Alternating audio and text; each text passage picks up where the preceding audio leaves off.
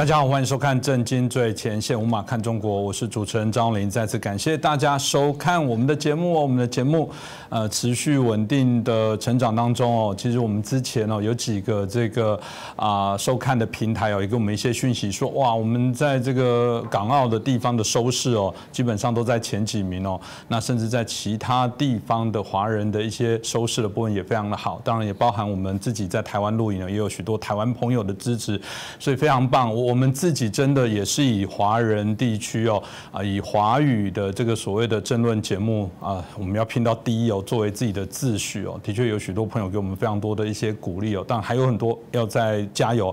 但你可以想象，我们用那么低的成本哦。呃，然后可以邀请到这么多的来宾，然后可以来在这个节目当中来做一些评论。如果有些在品质啊、字幕啊相对应的部分不大理想的部分，也让我们知道，呃，成为我们很重要的监测员，给我们一些更好的一些指教。那我们可以让我们节目做得更好。当然，我们还是会朝向这个华人华语最棒的政论节目目标来做努力哦。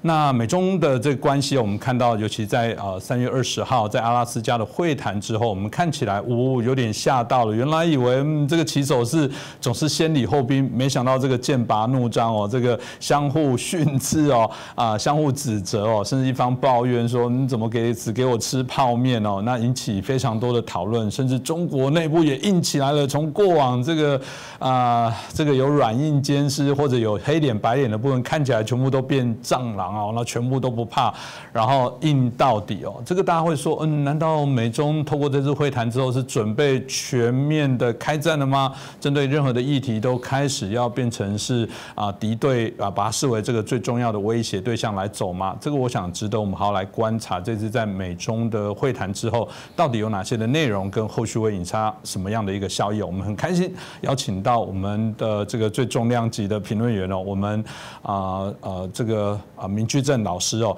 来到我们的节目当中。我们请明老师跟大家问候一下。明老师你好。哎呃，主持人洪林老师好。那各位观众朋友大家好。是老师，我想一开始我们就提到说，这次会晤我本来想说，嗯，就算是演演吧，形式上啊，难得第一次美中最高的官员哦，一个这种布林肯，然后跟对方的杨洁篪啊，包含这个王毅啊，这看起来是真的是一个算高峰会哦。但看起来的结果，大家都以这个不是非常理想的结果来做收场哦。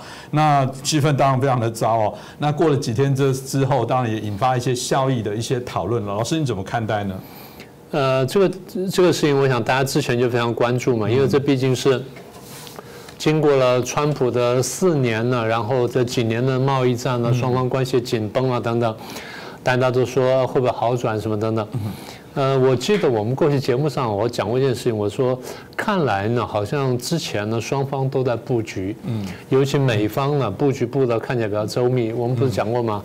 呃，布林肯在确定任命之后，人家问他说：“你准备处怎么处理外交问题？”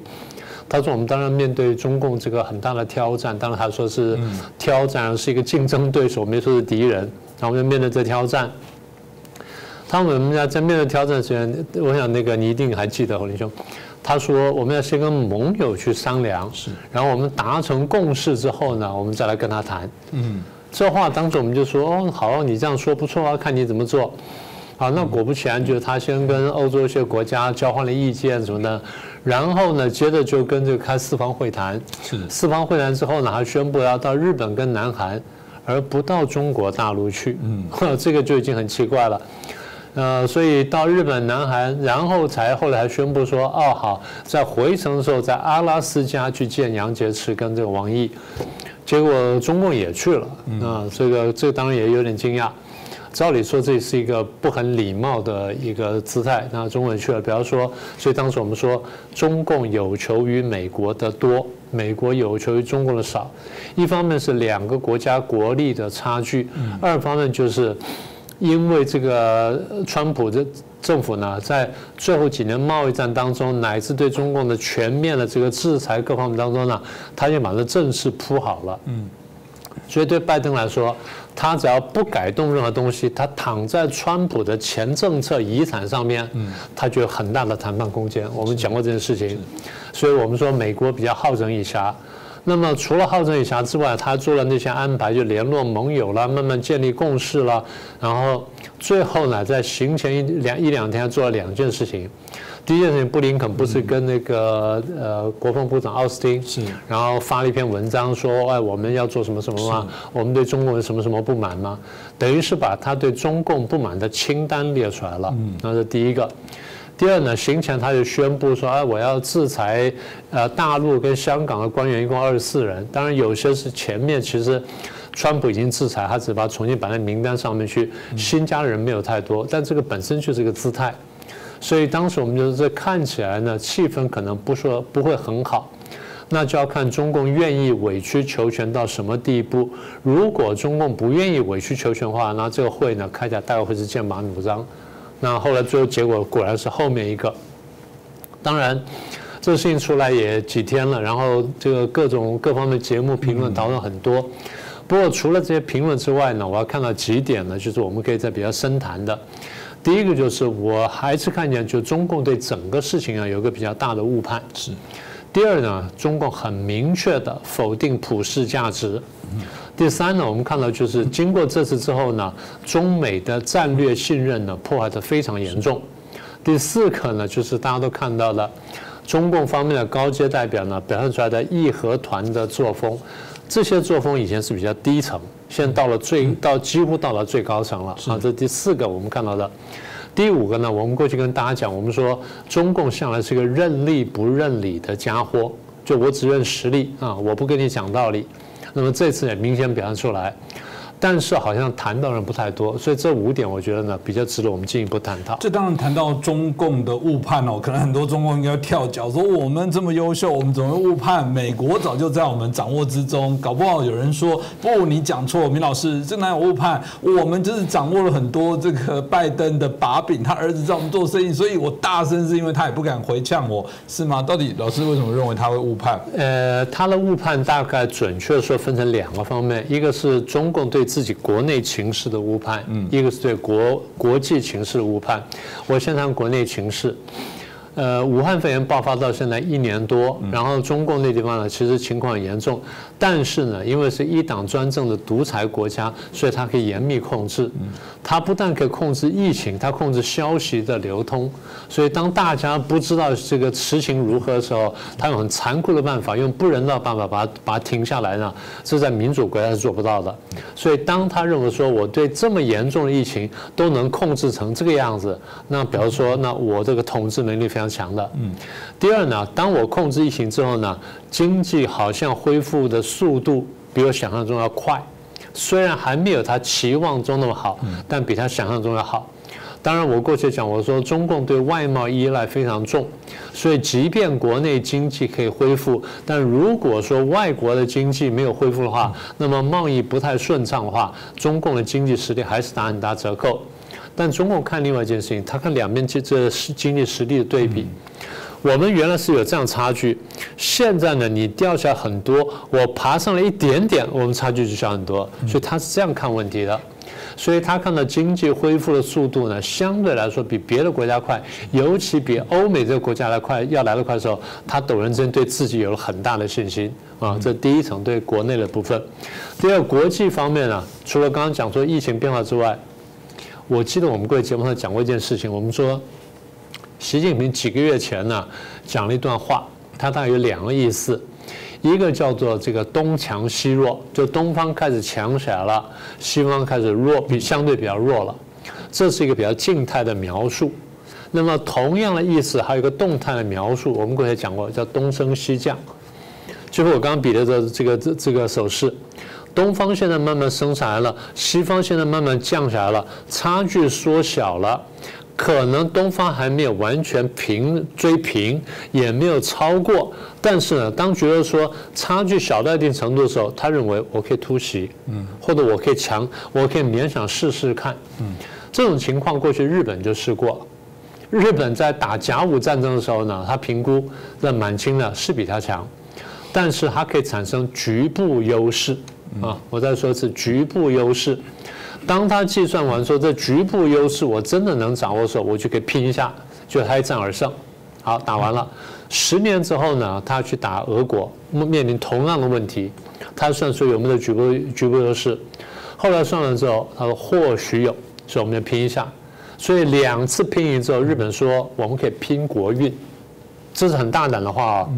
打满清拼国运赢了，打俄国拼国运赢了。一九四一年第三次去拼国运去打美国，那第三次输掉了。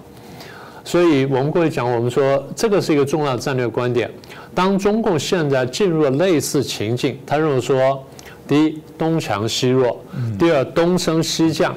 虽然你们可能还比我强一点点，但当这差距小到一定程度的时候，我敢冒险，因为我可以把我的社会内部控制非常严密，但你做不到。所以这么一来呢，我有机会。这个大家不要小看他这句话，这是很重要的战略分析，这说明了他怎么看世界，怎么看人我关系，怎么样对比。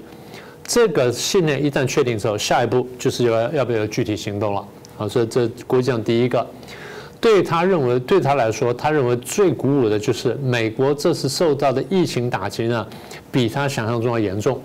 第一，人口损伤非常严重，美国现在人口的因为病了这个这段时间死亡呢五十几万人，五十几万什么概念呢？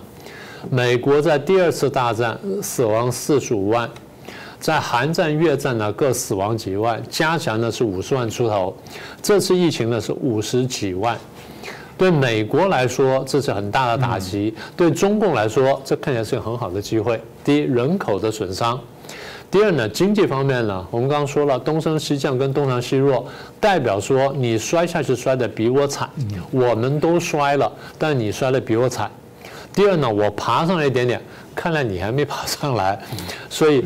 你的 GDP 滑下来了，我很明显看到；生产力滑下来，我很明显看到。你的金融呢？你不断的发大钱，发一点九兆、发四兆什么等等，那表示说呢，其实你的经济跟金融是有危险的，这样子造成重大的国家财政赤字。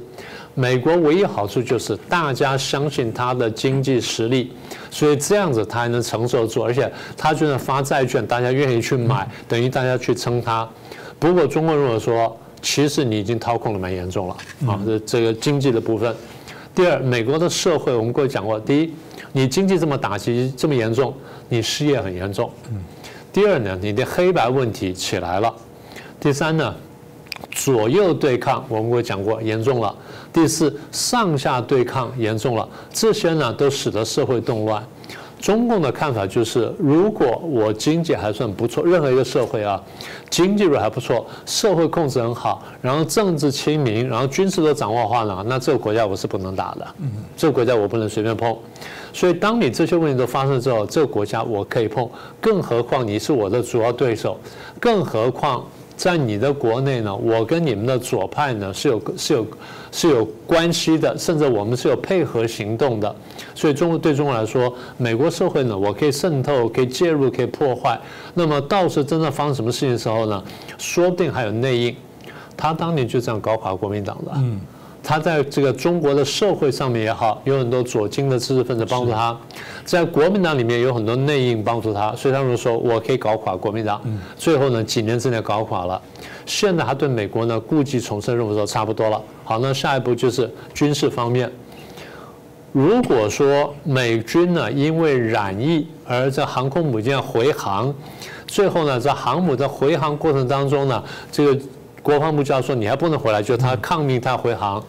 嗯，从中共看起来，这就是你军队指挥开始不灵的现象。所以如果说下一个航母或者下一个甚至印太司令有类似情况的话，那说不定你就不能打仗。所以对中国来说，哎，我们不会出现这种问题，我们绝对不会抗命，抗命我就枪毙就解决问题了。好，那你会这出现的问题呢？代表说其实你是有弱点的。好，最后就政党恶斗。所以当这几点加起来。所所以中共的逻辑就是，你看，我用一党专政的方式，把我内部呢严密的控制、严密的掌握在手上，而你掌握不了，所以我现在就等，等你垮到一定程度的时候，我就可以出手。所以我刚刚讲说，这个不管误判也好什么呢，这个国内跟国外呢，他的确有这看法。那我们为什么认为他是误判呢？因为中共是用用他用他逻辑看问题。在别的社会里面，啊，在中国大陆社会里面，如果有这么多上街游行啊，那就很危险了。对中国来说啊，那是一件危险的事情，所以我一定要控制好，让不能有人上街。对我们来说，没有什么上街嘛，走一走嘛，日常 嘛，对吧？你一句话就说完了，日常。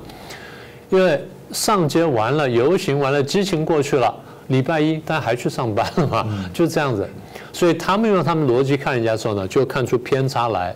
所以我说误判呢来自这里。对，的确，台湾几次我们对津津乐道，不能在华人世界里面，我们作为厚了脸皮说是一个民主的典范，是我们经过几次的政党轮替哦。很重要的是没有流血哦，也就是说，刚刚明老师讲的，在街头日常骂完，然后批评完，然后最终没有人因此如何，就是说。就正常这样，当然你说有没有新的有有人进精神病院，对啊，有人可能这没办法。但除此之外，大体上我们刚刚讲还是一个比较正常的一个状况在走。那这个大概也是我们刚老师会说中共会误判的很主要的原因。不过前面他提到有几个重点是，这也知道中共真的无所不用其极在渗透民主国家，利用它去打击。老师刚才提到，我比较忧心的是，很多人都提醒台湾最大的问题之一就是内部没有啊这个共识。以我的共识，我觉得这是一个最恐怖的部分哦。那当然，呃，从这会谈里面，老师刚刚谈到第二点很重要的部分是，当然他就否定普世价值，也就是我们遵循的民主这些自由的这样的一个价值哦。那老师你怎么看待他？为什么会觉得他们这部分又更强调的去否定这个我们普世的价值？对，我们刚刚不是讲了？我们说在开会前呢，其实美方呢已经多次讲，他说啊，我们现在比较关心什么呢？新疆问题、西藏问题、香港问题、台湾问题跟澳洲问题。那为什么澳洲会成为问题呢？因为澳洲倡议说啊，要去调查一下这个呃武汉肺炎爆发的来源什么等等，结果你对他经济制裁了，所以美国把它列进去了。美国是这样列了，但是美国没有详细解释。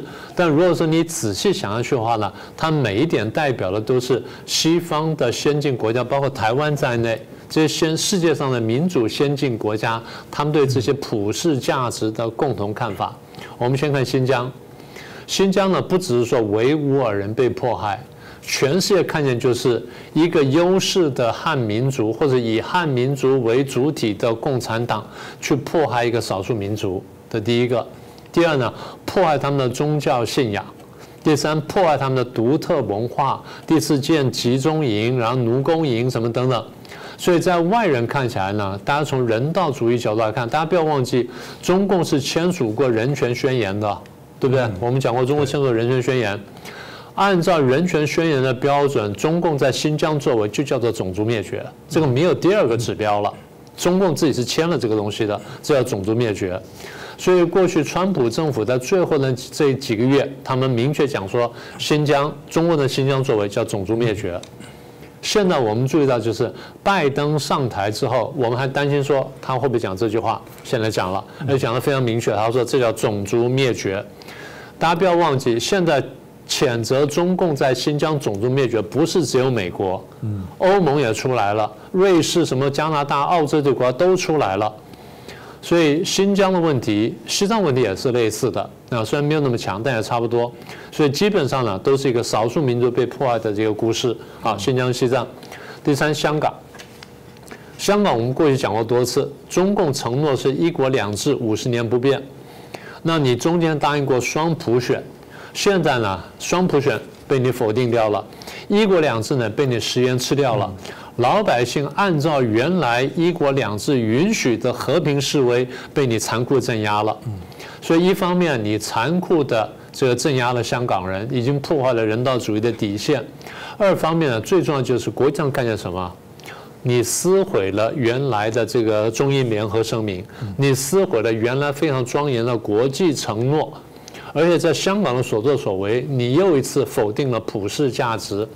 那时候新疆事情还没闹那么大，在前年香港事件爆发之后，我当时我就讲，我说香港问题呢，明白让大家看见中共否定普世价值，否定人道主义，而这个问题呢，国际上看得非常严重。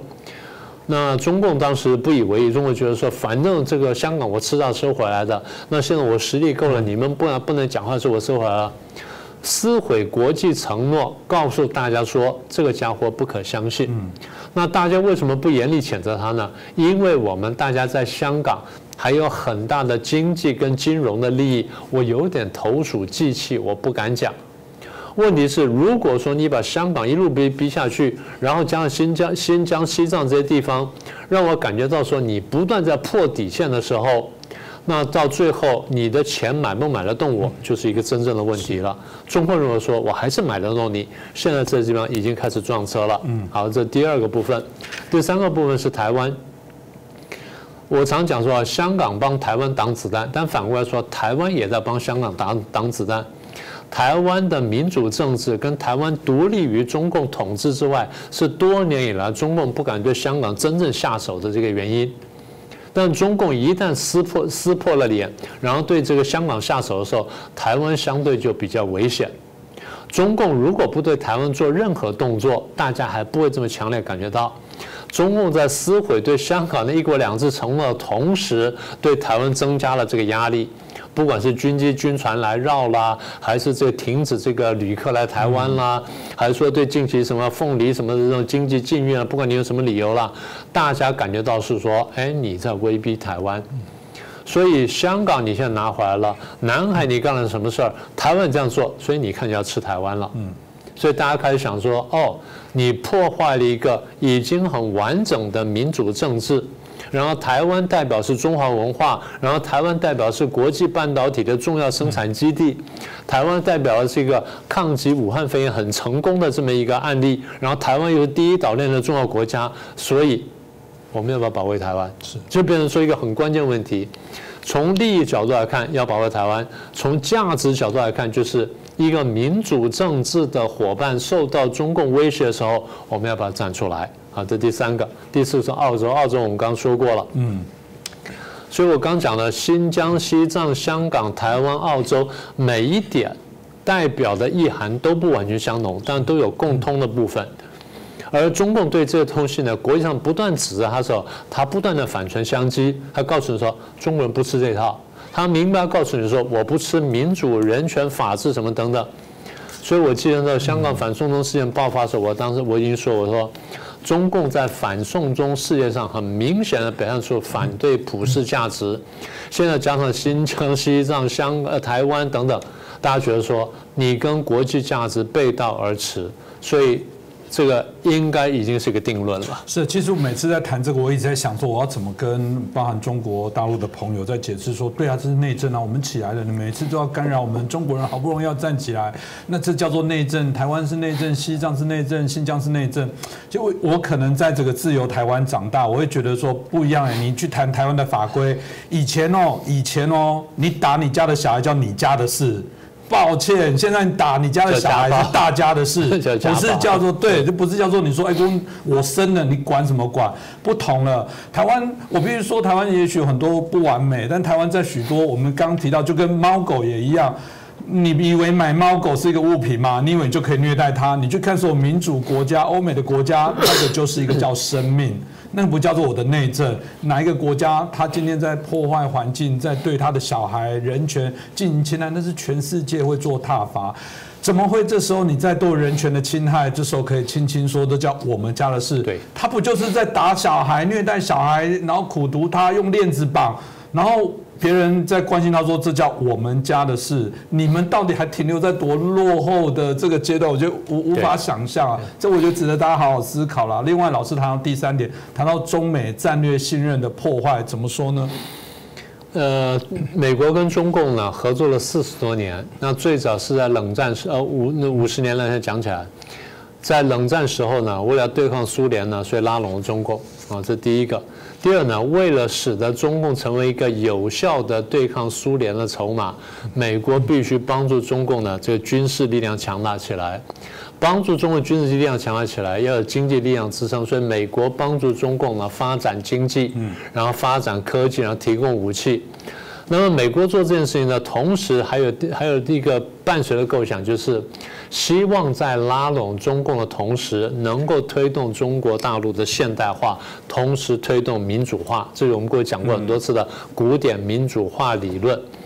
所以这些东西构成了美国对中共的或对中发广义的中国的一个战略的一个基础。所以民主化、和平演变是伴随在对抗苏联同时而来的。那么这个呢叫做战略信任。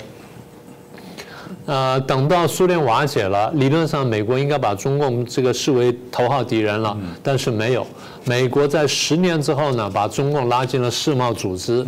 所以本着刚才那个想法，就是当你经济越来越发展之后呢，你就会民主化。就发现不是，中共进了世贸组织十几年之后呢，它经济是发展起来了，国力是强大，但是没有民主化。所以美国要考考虑说啊，这个是不是不对了？那么在不对的时候要改。那么，川普开始改了一点点，但不是改得很彻底。为什么呢？因为被他内部力量绊住了。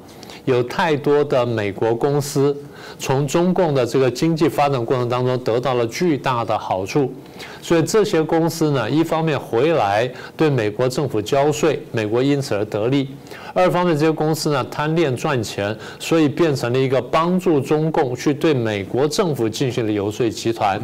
这样使得说美国就变得说动辄得救。好，那第三个就是，大家还多少希望，而且习近平让大家相信说我是改革派，我会慢慢把中国带到一个你们希望去的方向，所以你们不要太着急，你们不要逼我，等到哎我大权在握了，我这时间成熟，我就慢慢把中国带到那边去，所以你们给我机会。结果在南海上面，然后在这个刚刚讲的新疆、西藏、香港问题上面，一件一件事情，破坏了大家对他的信任。所以大家现在开始说，哎，有点不对劲了。阿拉斯加这样一吵之后呢，很清楚，中共反对美国。是。中共过去很长时间没有这样讲了。第二，反对美国代表的普世价值观。第三，更严重的就是反对美国所说的国际秩序。第四，反对美国安排的国际经济秩序。第五，反对美国所讲的或者说所推动的亚太秩序。这些东西加起来叫什么？以一谋霸嘛，你在追求霸权嘛，你直接挑战我美国，所以这次阿拉斯加会谈完了之后呢，我觉得对美国来说叫做当头棒喝。我看看你拜登政府还想不想说中共只是一个战略竞争对手，而不是一个敌人？那这些呢，就是我说的战略信任的破坏。是这个部分，我想也值得美国在调整这个做法。因为拜登上来，大家很担心哦。从原来川普把中共当做主要敌人，到最后拜登上来又说没有俄罗斯才是。但看到人家家中共跟俄罗斯、北韩、包含伊朗，整个在做这个结盟的时候，美国你还不清醒的话，我认为那真的是会大难临头，当然台湾也会受害。所以这也是我们为什么在节目当中觉得要认真去谈的部分哦。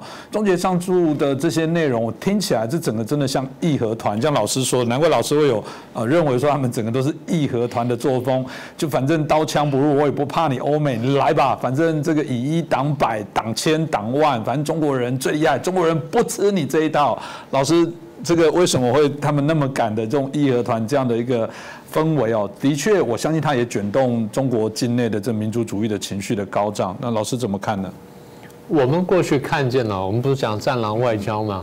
过去战狼外交是中共的外交体系里面很低阶官员在讲了，就出来那些发言人在讲啊，不管是那个呃赵立坚啦、华春莹啦，或者说这个谁啊、汪文斌啊等等，是这些人在讲。嗯。然后最后成绩拉高，现在是到了外事办的主任杨洁篪出来这样讲，那就很不一样了。那么也就是说，对美国来说，我刚刚讲的当头棒喝。过去的战狼是很低阶，现在战狼是很高阶，几乎到最高阶了。这第一个。第二，我们刚刚讲说完全否定普世价值。第三呢，就是现在各位看到，中共把所有责任都推到人家身上去。呃，不要说这些事情是你们问题，连武汉肺炎都是你们的问题，都不是我的问题。所以美国发现说，中共完全不反省，没有真正的对话，就是我讲什么他就反驳。那最可怕就是用了非常极端的民族主义的语言，义和团就是这样子，极端的仇外仇外，极端的排外，极端的愚昧，但语言呢是空洞的，是夸大的，是煽动的，是不理性的，非常简单的二分，这个呢跟中共长年以来内部的狼奶狼奶教育很有关系。所以共产党本身，我各位讲过，第一呢，他从从头到尾觉得说自己是少数派被包围的；第二呢，他们是反传统的；第三呢，是反资本主义的。所以义和团呢之所以爆发，当然觉得说八国联军，哎呀真糟糕啊，中国人被欺负。大家知道八国联军怎么来的吗？慈禧啊，当时向全世界宣战，然后第一步就是攻打外交各国的外交领事馆，在中国的外交领事馆，你说文明世界怎么能够接受这东西呢？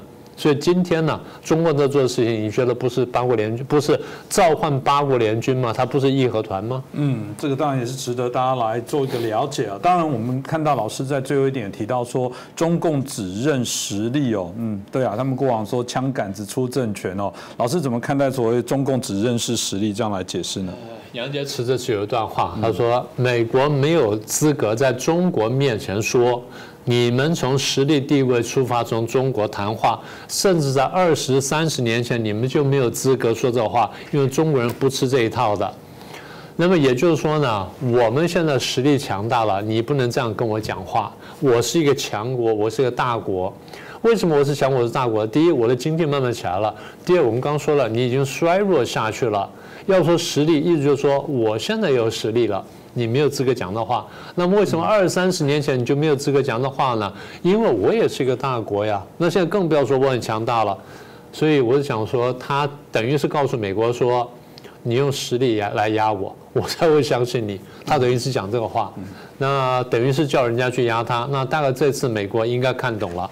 嗯啊，他恐怕得用实力去压中共了。是，当然谈到这个美中这次会谈呢，引起许多啊，我们讲的国际时事的评论者的讨论呢，帮我们节目也在讨论。当然，我们以台湾为出发的一个概念来讲，大家都会好奇说，那台湾呢？台湾在这个事件会不会更重要，或者被边缘化？有人说台湾相信在这边变成是角力的重点。老师怎么看？那台湾在这些事件，你觉得该给台湾什么建议？呃，我先说整件事情走向哈。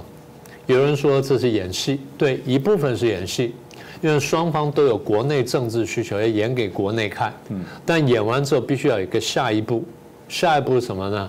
下一步看看中共到底让不让步，然后在哪边让，让到什么程度？看起来美国是不太容易让的了。嗯啊，这第一个观察点。第二，对台湾来说呢，要很详细的观察这两边后续的动作。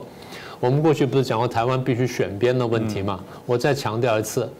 美中只要这样对抗下去，台湾是必须选边，而选的这个标准呢，一定是价值观，啊，不是虚假的民族主义。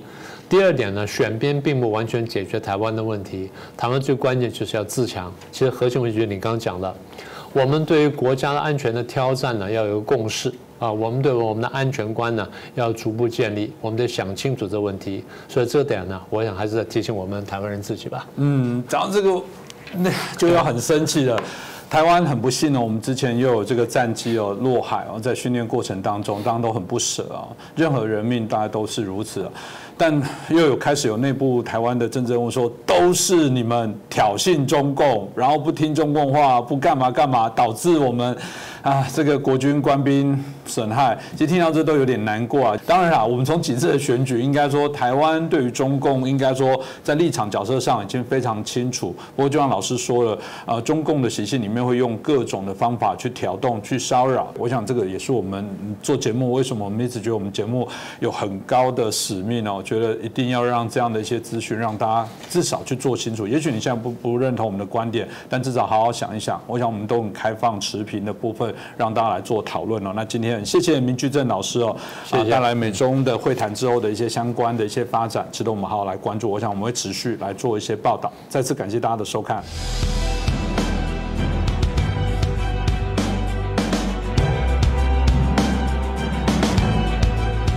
大家好，欢迎收看《震惊最前线》，无马看中国，我是主持人张林。再次感谢大家收看我们的节目，也谢谢大家哦，持续的让我们的节目不断的成长哦。这个啊，每次都看到有那么多的一些留言给我们支持鼓励哦，那非常的感谢。但我们也会整理出我们听众观众的这些啊问题啊，我们适度的都会啊邀请我们的来宾，或者是我们有一集节目特别来做这些相关的回复哦，所以都欢迎大家啊随时留言给我们，给我们更多。的一些啊勉励，给我们多更多的一些批评哦，都欢迎哦。那谈到我们这个啊美中哦，最近从我们这个阿拉斯加的会谈结束之后，当然延伸了许多的一些问题哦。大家一直在看美国跟中国到底未来会怎么样啊发展走，因为毕竟哦啊这两个国家的一些发展会牵动了全世界的一些变化。那我们看到这个俄罗斯外长也马上的这个到这个中国拜访，他甚至声称哦，这是我们中俄哦最友好的时刻。嗯，相较起来，有人说这个习近平主政之后的中共哦，是继天安门之后，大家对于讨厌中国中共哦，这个啊，相较起来的部分是一个最高点啊。那我特别刚谈中共中国，抱歉，很多人还是分不清楚，但概括就承受，甚至整个亚裔哦，可能都因此受害。所以，我们看到这个呃，相互的一些拉拔的部分的角色之外啊，一边啊，跟这个美国、跟我们欧洲、跟北约、跟日本、跟邻近的一些国家在谈一些更友好的一些角。角色，那我们看到中国可能跟这个俄罗斯啊，跟北韩的部分不断在做一些交流，所以后续会怎么发展？我觉得这值得我们好好来做一些观察观察。那今天我们开心邀请到两位来宾，首先是介绍啊，产经新闻台北支局长我们石板明副先生啊，大家好。接下来是介绍我们前国大代表们黄鹏霄大哥，大家好。是，首先我想就请教一下石板先生哦。其实我们看这次的俄罗斯的外长哦，这呃对中国的访问，当然引起许多大家在谈到未来的一些变化的一些部分哦。那当然他特别谈到说，哦，对啊，中俄才是很好的战略相对应的伙伴哦。那相较对于西方的这些啊，我们刚刚提到的一些动作，也大肆的做一些批判，当然也搞不懂这到底背后在玩哪些事情哦。所以大家有这种鼻炎苗头的状况，大家就很好奇说，那中共到底在想什么？特别是啊今。今年要办这个啊，我们日本的东京奥运，但很多人都不知道或者呃没有注意，实际隔年哦，在二零二二年啊，这个冬季奥运也要在中国来举办哦。这个到底不会产生我们刚刚提到的一些问题吗？各国也甚至为了人权的问题开始来做相对应的一些抵制，到底结结果会怎么发展？石板先生你怎么看？我觉得这次俄罗斯跟中国的最近的这次交往啊，有一个新的冷战格局在诞生。那么去年前年呢这两年，川普跟习近平的对立，大家都讲到美中新的冷战，就是说两，毕竟新虽然是新的冷战，毕竟是两个大国，当然世界第一大经济体和第二大经济体之争啊。但是现在呢，有点变成两个阵营的感觉了。那么川普呢是单打独斗，那么这次拜登呢，他。他就打群架，他就是把欧洲、把日本、把韩国、澳大利亚、印度全拢过来，然后围剿这个中国和俄罗斯。那么呢，中国、俄罗斯呢最近关系也越来越近。其实呢，中俄的关系呢并不是很好的。这个，他现在这个德国这个俄罗斯的拉夫罗夫外相说是历史上最好的关系。这个历史上基本上，这俄罗斯诞生之后，基本上和中国关系并。并不是太好，一直在勾心斗角。嗯，那么就连去年在这个中印边境发生武力冲突的时候，俄罗斯在后边还偷偷的卖给印度武器，一直在旁边幸灾乐祸。那么现在呢，就是拜登说主要敌人是俄罗斯，于是跟欧洲联起围剿俄罗斯，就把俄罗斯呢也一下子就推到了中国那边去。那么也就是中俄凑在一起，那么再加上一个北韩最近也挑起来了。那么王毅外相呢这两天要去伊朗。那么也就是把这些国家凑在一起，那么就是变成一个，呃，和这个反美大联盟、反美大联盟的对抗的这么一个抱团取暖这么一个一个形式了。那么中，但是说呢，这些人很明显也是各怀鬼胎的嘛。这个北韩对中和中国也不满，对俄罗斯也不满，中俄互相也不满，那伊朗更是想着自己的利益。所以这些人凑在一起的话。当外界压力特别强的时候，他们会抱团取暖；那外界压力压力稍微轻松一点，他们就开始自己斗起来了。那么还有一个呢，就是中俄的关系呢，还有一个最近这几年的一个重点，就是说克里米亚问题。其实呢，克里米亚问题呢是二零一四年的时候，俄罗斯突然之间把它划到就是自己的阵营从乌克兰独立起起来了嘛。这克里米亚问题其实呢习近平特别关注，因为特和习近平一直想用克里米亚方式解决台湾问题。嗯，那么所以说呢，呃，这个克习近习近平和普普京已经关系就是两个人都是长期政权，已经见过很多次四五十次面了，在主要国家领导人之间，应该是见最多的。呃，我在那个时候在北京的时候就采访，就是他们当时中中国是非常关心这个克里米亚方式的，就是用这种。呃，综合战、混合战的方式，把它，也就是超限战的方式统一过来。我想现在还在谈这个问题。那么还有一个谈的问题呢，就是说，其实呢，俄罗斯的克里米亚经验给大家带来一个什么呢？我们不怕西方制裁。嗯，就是说这个对习近平长有很有底气。克里米亚问题的刚刚发生的时候，整个欧洲、美国叫的很大的声音要制裁，但是经济制裁的话，就是已经七八年过去了。完全没有效果，克里米亚再也回不来了。然后呢，俄罗斯已经慢慢，就是说西方制裁并不可怕。那么现在呢，其实你看最近欧洲、美国、加拿大连这个瑞士，呃，都开始制裁这个中国。呃，中国呢，现在呢，他一看，他看到俄罗斯的经验，俄罗斯其实它是靠石输油输出石油天然气的一个国家，它如果被制裁的话，按理说对它经济打击很大。他扛起来了，所以说呢，现在呢，中国跟他交流在一起呢，一一方面呢有钱有制造业，一方面有能源，所以说呢，中俄抱团的话呢，就是能够对抗全世界的经济制裁。所以我这这一点呢，我认为就是说，等于说呢，当年，呃，最早那时还奥巴马政权嘛，奥巴马政权表面上说帮助乌克兰，实际上呢。西方社会说的多，做的少。嗯，那么今天呢，对中国来说呢，拜登政权到底他做多少呢？我们还不好说。但是说我希望呢，能够吸取上次的教训，这次呢。制裁呢，需要拿一点真正的牛肉端出来，真正的有效的制裁才可以。那听起来这个根本不会有人权的改善。如果以我们刚刚看起来，这个制裁显然西方用的手段都没用，现在显然我看中国在所谓人权相关议题，应该说也不会去理你，因为他毕竟说中国人不吃这一套。你看起来是悲观的。所以说到现在为止，你看，就是说这次在阿拉斯加的谈判也是嘛，嗯，半一年前杨洁篪在夏威夷的时候。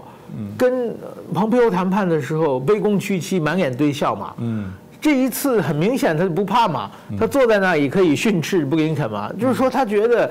对不对？你那个拜登的儿子在中国赚那么多钱，到时候你现在还跟我这么这么凶，对不对？他自己有底气嘛。所以说，中国首先心里就看不起拜登。如果拜登真不硬起来的话，那真的可能中国就就可能变成为所欲为了。啊，这个问题大概显现在我们最近看到几件事啊，比方说这个中美阿拉斯加，刚刚我们石板先生所提到的部分，这沟通的部分，哇，这个开场讲那么久，讲到布林肯都没送，就觉得，哎，不是讲好大家讲多少分钟，而且刚刚讲从原来。来，这个我记得，然后石板也听了，从原来的这个喜羊羊变灰太狼，这个个性完全都做一些改变。以前还有软硬兼施，一个笑脸，一个黑脸，现在看起来全黑脸哦。这个湛蓝的外交，这个显露无遗哦。那包含我们提到了这个威胁法国国议员不能到台湾，还包含中国对澳洲到现在还是用尽各种的方法去威吓、去制裁等等。我们就看到这个，显然中国哎底气还真硬呢。这个呃，到底是真的有本钱硬呢？还是这个是有点慌张了，最后不得不这么走，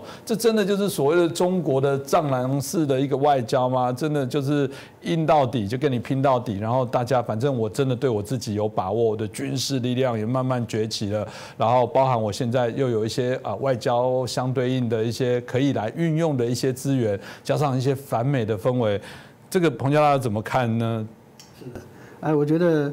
呃，美中在阿拉斯加的那场会面，嗯，给全世界很大的这个呃，可以说是 shock 哈，非常 shock。这种一般的在国际的外交的一般的场合，很少说这么公开的在呃全世界主要媒体之前做出这么呃激烈的言辞交锋。当然，这个 我觉得这里面有几个因素啊。第一个就是杨洁篪。你看杨洁篪的讲话啊，这个杨洁篪跟美国打交道很很早了。他从一九七七年啊老布什到中国访问的时候，杨洁篪是奉命当他的这个翻译啊，所以因为这个关系，所以这个杨洁篪跟老布什就就比较熟了啊。那么后来呢，这个老布什当总统的时候，啊，他就到，呃呃美国大使馆，从二秘一秘啊，后来知议啊，所以他在美国大使馆里面的时候，他就跟老布什布什家族啊，因为坦白讲，老老布什特别是他的夫人啊，是非常 nice 的啊，所以这个他们就把他当小孩子看嘛，对不对？啊，所以他们跟布什家族的这关系很好。小布什当选总统以后，第二个月，杨洁篪就派到美国当大使。他那个时候才五十一岁，非常年轻呢。这个他接那个李呃李兆李兆新，李兆新那个时候呃大他十几岁，所以说这个就摆明了就是因为他跟布什家族的关系。所以你看他在他怎么样来看这个布林肯跟苏利文？第一个。苏利文是希拉蕊以前的这个参谋嘛啊，那么希拉蕊当当这个国务卿的时候到中国去，呃，还不就是跟杨洁篪他们打交道，对不对？两个平起平坐的。现在你的 啊，你的小参谋啊上来对我指手画脚，心里当然很不爽。所以他讲啊，中国呃美国不能这样子对待中国，不要说现在。二十年、三十年前就不该了，为什么呢？因为三十年前他刚派到美国去，那老布什主政啊，老布什对他也很客气啊，对不对？二十年前小布什当总统，他当大使啊，那小布什对他当然也是因为很熟嘛，对不对？所以说啊，他觉得说啊，过了这么久啊，换了你们这些小辈啊，布林肯他一直跟着这个呃拜登嘛，对不对？拜登到中国多少次？这里面布林肯大也跟了很多次了。那以前你跟在拜登身边，我跟拜登是啊，这个打交道，那你们这些等于等于在旁边也一旁扫息去了，所以当然他心里面很觉得这种嗯这种感觉非常的强烈。不过呢，另外一方面我们也看到说，他一方面倚老卖老啊，借这个机会教训他们，因为在他眼里面你们都是小辈了，对不对啊？我跟你们的以前的长官才是真正的对手，对不对？所以第二个呢。我们要注意到，这个呃，习近平的态度。你看，习近平在这一次这个政协会议上，他特别提到一个：我们中国终于，我们中国人啊，终于可以平视世界。意思就是说，难道以前是仰视吗？对，坦坦白讲，习近平讲这话是有语病的。因为中华人民共和国刚成立的时候，毛泽东在天安门就叫嘛：“中国人民站起来了，对不对？”那怎么站起来了？啊，一直到现在才能够平视世界，所以当然一方面，这个习近平啊托大；第二个，他也希望说要营造出一个中国在他手上，嗯，强起来了啊，而且是可以跟美国平起平坐，所以他所谓的平视世界。唯一讲的应该是美国，那他对于其他国家，中国动辄讲说，哎，我们是个大国啊，我们的人口有多少啊，你们不能够怎么样？但但你可以看到说，这个这样的一种外交的做法，事实上啊，不是现在才开始，过去呢，在文革时代哈，嗯，那么呃，就就是有这样的这种的形式，因为文革时代那更是非常非常的左。啊，那么有还有照片留下来啊，BBC 的那个时候的一个采访，两个中国的这个应该算是女外交官，大概是在中国大使馆里面位阶很低的啊，这个呃。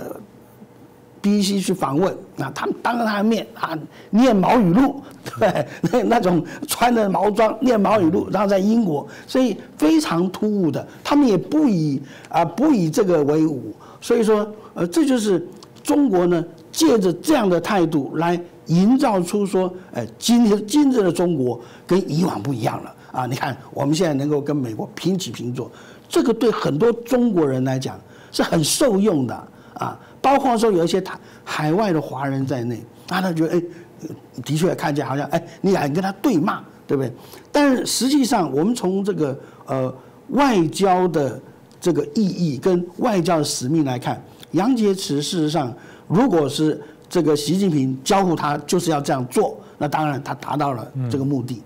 如果说，因为我们知道美中关系已经停机很久了嘛，对不对？这个呃彼此呃有呃这个已已读不回，对不对？完全断了联系，对不对？所以在这种状况之下，好不容易啊，美中双方的高层的会谈举行了，按照道理讲。这一次的任务应该是如何的来破冰，如何的让美中关系有一个新的开始。但是经过杨洁篪这么一弄的话，说实在，我想当布林肯跟苏利文离开会场的时候，他说我是清醒的来，清醒的走。我想应该说他进来的时候虽然说清醒，出去的时候他会更清醒。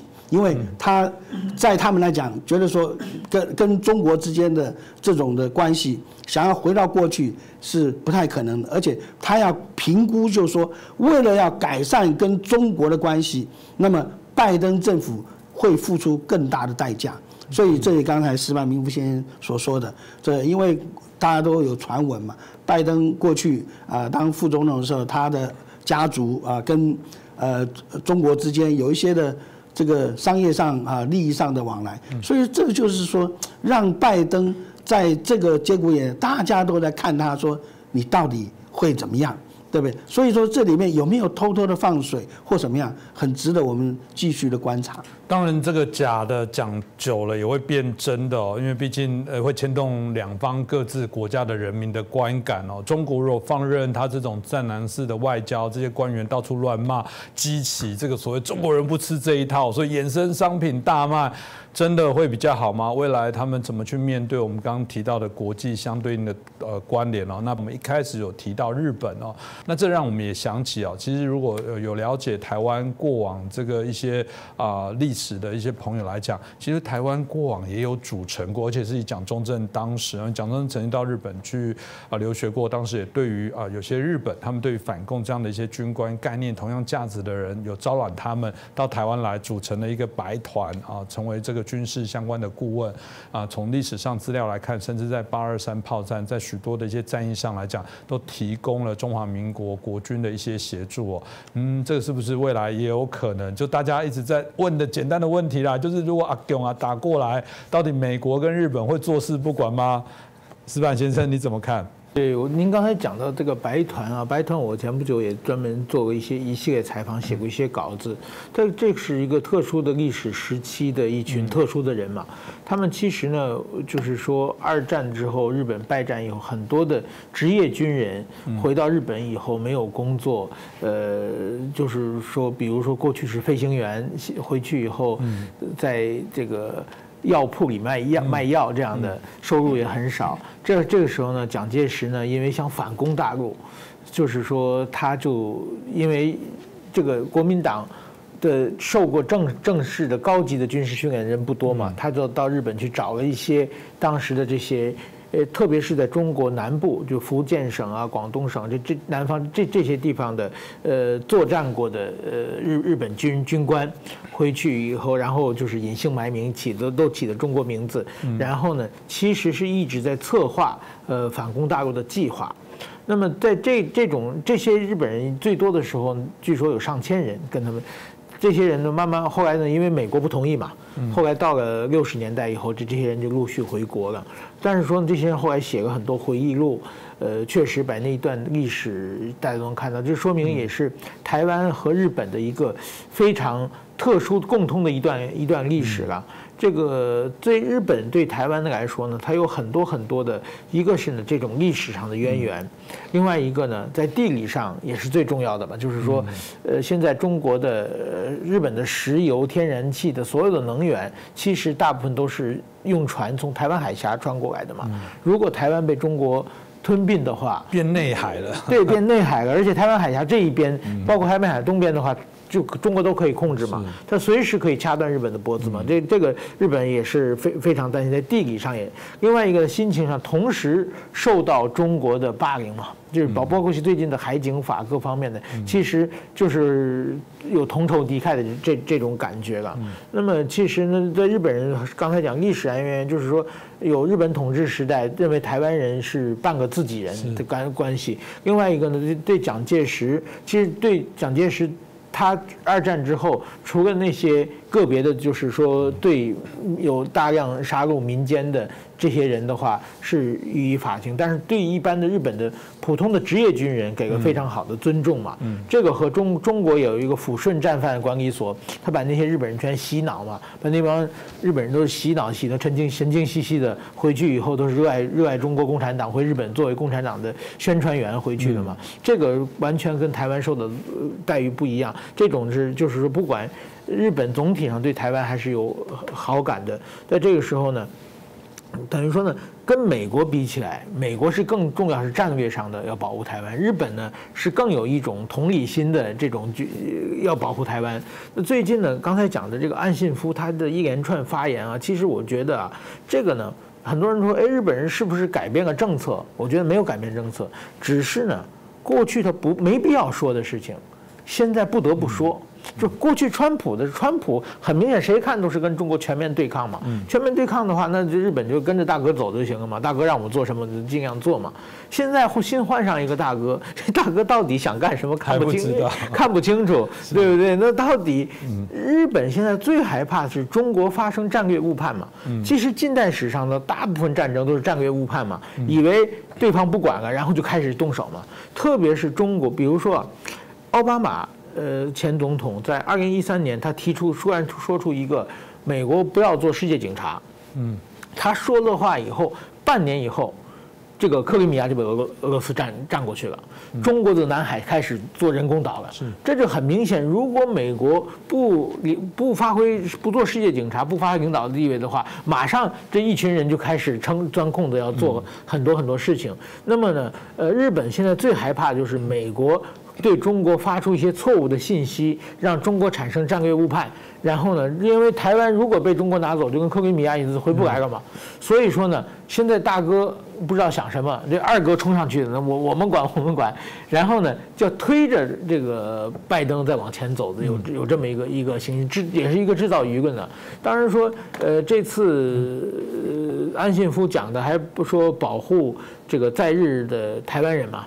呃，不在台湾的日本人嘛，那包括我在内嘛。嗯，这个这个是保护邦人嘛，这个这个说法其实是日本二战以后从来没说过的说法。这这个就是说，日本现在有和平宪法，和平宪法只有日本受到外敌攻击的时候，它才可以有没有交战权，也没有宣战权，只有自卫权。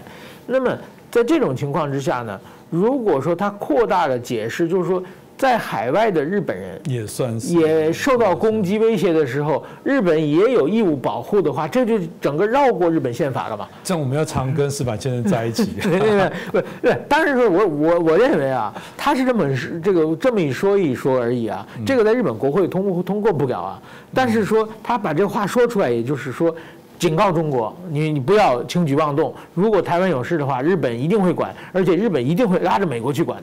我所以我觉得他对说话更有这方面的意义。嗯，这个不过倒是这个石板先生谈到一个蛮有趣的，这个二哥现在是拉着大哥走，大哥现在到底怎么了？我觉得全世界都在看哦。不过。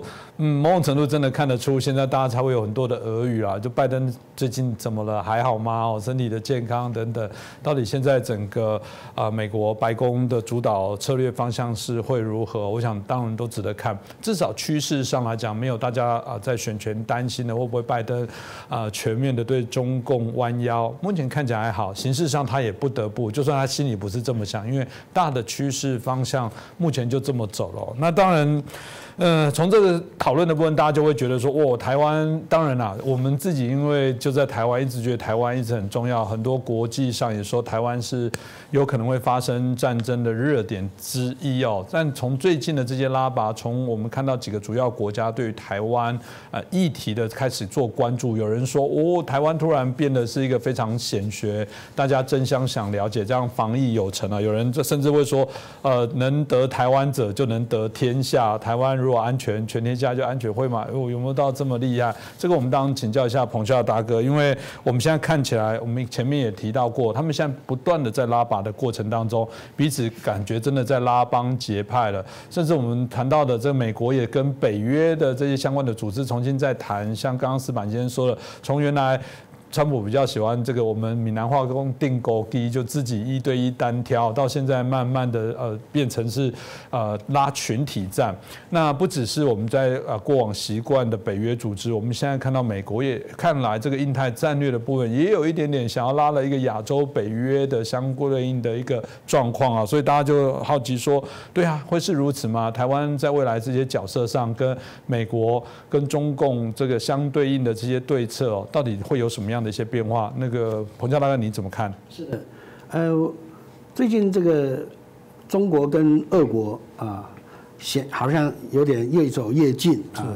那么这次呃拉夫罗夫到桂林啊，跟王毅又发表了共同声明。嗯，当然这个从这个内容看起来，大概共同声明内容大概跟安克瑞奇的这个杨洁篪的一些的说辞是呼呼应的，互相呼应的。刚才我觉得司马明夫先生提到一个很重要的一点，就是俄国当初在并吞克里米亚半岛的这个经验啊。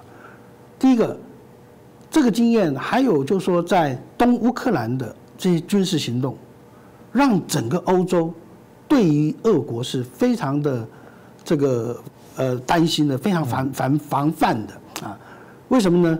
这个所以过去川普时代他单打独斗，他还跟这个呃普京普京大帝还有两个还非常私交还不错，对不对？那么那个时候看在欧洲的眼里，觉得说，哎，你敌我不分呐，嗯啊，我们不是盟邦吗？我们不是还有北约吗？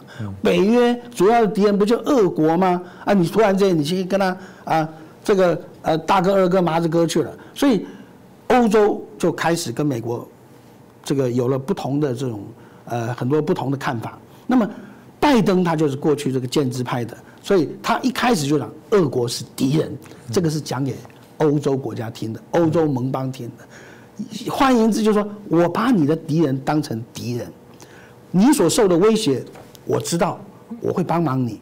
同样的是，那么你要把我的敌人也当敌人。所以他虽然说中国是对手，你看他所有的做法，简直就是把中国当头号敌人嘛，对不对？那么。但是因为说是这样子，我在欧洲帮你，你在亚洲，你就必须要跟我呼应呢，对不对？这就是基本上形成了这样的两个不同的这个阵营。但是这里面呢，我要讲到说，中国加俄国，哎，看到这个中国的外交部啊，好像是呃很兴奋的样子。哎，我我我有朋友啊，啊，我有大咖的朋友，以前都小咖嘛，对不对？那么现在有大咖朋友呢，这个呃应该是更呃呃更更有底气了嘛。但是。站在国际的观点，一中国加俄国一加一等于二，不是这个二，而是恶人的恶啊，恶棍。嗯，你中国加俄国等于是说你们两个人在国际上所招惹的反感加在一起以后，哦，这变成说你这就是一个邪恶集团了。嗯啊，所以这样的话，使得美国跟欧洲对于他们，我们从海洋。我这个包围欧陆的这个这样的一个态势就更明显了。那么说到台湾呢，当然是这个，我觉得刚才石板明夫也讲到台湾的地位的重要。台湾地位的重要，谁最知道？日本最知道。还有谁最知道？美国最知道。为什么呢？因为日本曾经在台湾殖民五十年嘛。过去日本在二战的时候。所谓的大东亚战争，大东亚战争，台湾是南进基地啊，啊，他往南洋啊去进兵啊发展的时候，台湾是主要的一个基地。那么呃，过去对于东大陆东南一带的攻击，通通是从松山机场起飞的这个飞机去去轰炸的。那么更特别的是什么？珍珠港事变发生以后七个小时。在菲律宾的克拉克空港，还有就是苏比克的海港，美军的基地遭到了日军的轰炸，造成也很大的损失。这个我们只注意到啊珍珠港，没有注意到麦克阿瑟那个时候在这个呃菲律宾所受的损失。那轰炸菲律宾飞机从哪里来？从台湾起飞的啊，从台湾的这个高雄跟台南机场起飞的。所以，美国深深知道说，台。湾地位的重要，以那个时候的飞机的那种呃航程航速，都能够轰击轰炸到到到美国在菲律宾的这个主要基地。你想想看，如果今天台湾在中共手上，那会是是个什么样的状况啊？第二个，现在的印太战略，其实这个构想本身是日本提出来的。日本提出来的也不是什么新的东西，你把日本在大东亚战争里面的作战轴线跟现在的印太战略合而为一看啊，说不好听点，就等于是翻版一样，等于是日本人走过这一路，就知道说南进要怎么进，然后你看最后他为什么打缅甸，他要跟打到这个这个印度去，就是同样跟他现在的发展是完全一样的，所以说。历史虽然有不同的场景，但是地缘战略的地位是恒久不变的。所以说，台湾在这个地缘战略上的重要性，是不管是二次世界大战或者未来同样的重要。我们不要以为说这个啊，好像美国啊一下跟我们断交，一下又怎么样啊？好像美国不可靠。我跟各位讲，我美国跟我们断交的时候，那一天。我刚好升上位啊，那么这个所以说，美国跟我们断交以后，我就进入研究所，毕业以后我就到国防部工作。以我在国防部工作的经验，那时候是中所谓的美台关系最低潮的时候，嗯，但是我们跟美国的各方面的交往一点没有改变，军事上、情报上的这种紧密的结合。其实中美的呃美台的这个军事座谈啊，呃不是现在才有，过那个时候就就有，我就参加了七次嘛，对不对？所以说这个是代表什么？就是说，即便他跟我们断交了，但是他还是紧紧的抓住台湾不放，而且他的决心到什么程度？他的决心到原子弹的程度，因为美国曾经在我们的台南机场、我们的 CCK 在我们的金源港机场都。都部署有核子弹头，啊，换言之，就是说，美国的要捍卫台湾的决心，就是说，万一哪天你真正的要行动的时候，我连原子弹都可能会使出来，不可能让你得手的，因为你一旦得手，台湾吃了以后，第一个，日本、韩国就啊，他就没有没有办法，他他等于整个都被被中国所包围了。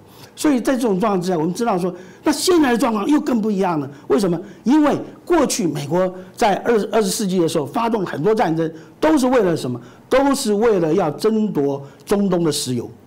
美国出兵最多的就是中东啊。那么为什么要争夺石油？因为二十世纪是石油世纪，二十一世纪是什么世纪？二十一世纪是金元世纪，得金元者得天下。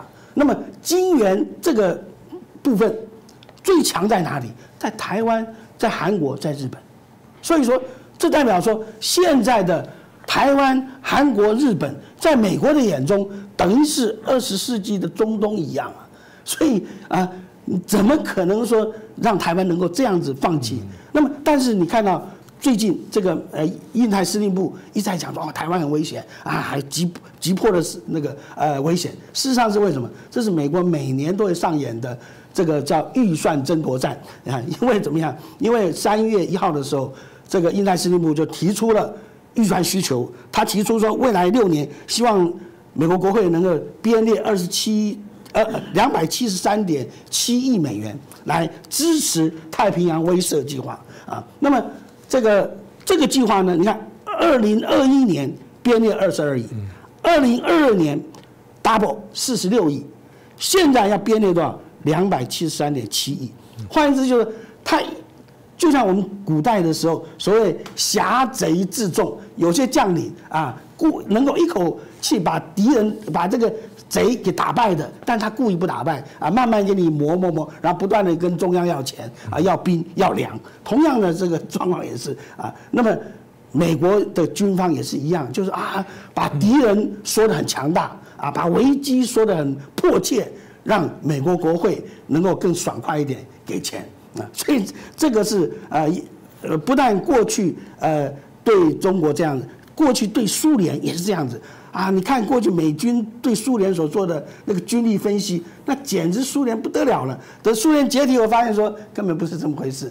同样的状况也是这样子，所以我们不需要为了呃美国或者一些智库的所谓的评估，就觉得哎呀，是不是台湾很危险？事实上完全不是这样的，因为怎么样，在海空军的实力方面，美国的这个实力超前日本起码三十年。所以这这方面不是中共吹牛啊，能够就就把这个事实给改变的。嗯，这个我想也让大家了解一下。当然，中国的这些崛起，啊，明显已经造成了许多追求自由民主的国家许多的一些担忧。那跟他们过往号称要和平崛起，显然也不和平，用尽各种的手段了。但我知道这个民族主义的大帽子下，还是有人会骂我们节目说，对你们很怪，又要扯中国的后腿。中国人好不容易被欺负了那么久，就这么想站起来一点点，你们就又要拿刀子把它削平。但是这样吗？如果中国是用一个两良善的一些方式哦，作为一个负责任的地球公民，我相信没有这种问题。这种经济的崛起，透过各种各式各样不良不法的这些手段，我觉得这是大家所争议的部分。显然不是一个社会秩序框范呃规范下的这种我们觉得良善的呃世界公民哦，反而是呃说起来，现在中共反而是我们现在世界麻烦的制造者。我想会越来越清楚。那当然，台湾如何保护好我们自己？那这这个呃，即便我们在国际的战略地位这么样的一些重要啊，在整个经济上也保有一些角色，当然还是不能轻忽。非常多国内国外的媒体都提醒说，台湾最大的问题就是没有忧患意识。台湾还有很多人敌我不分哦。我们的观众朋友没有问题，很清楚，但有太多人还搞不清楚啊，在中国共产党的本质里面，会对于整个世界、对我们的国家、对我们所有的身边所造成的这些影响。我想，这是我们要持续。去努力的部分。那再次感谢两位来宾，也感谢大家的收看。也麻烦大家帮我们的节目转传，让更多的朋友了解。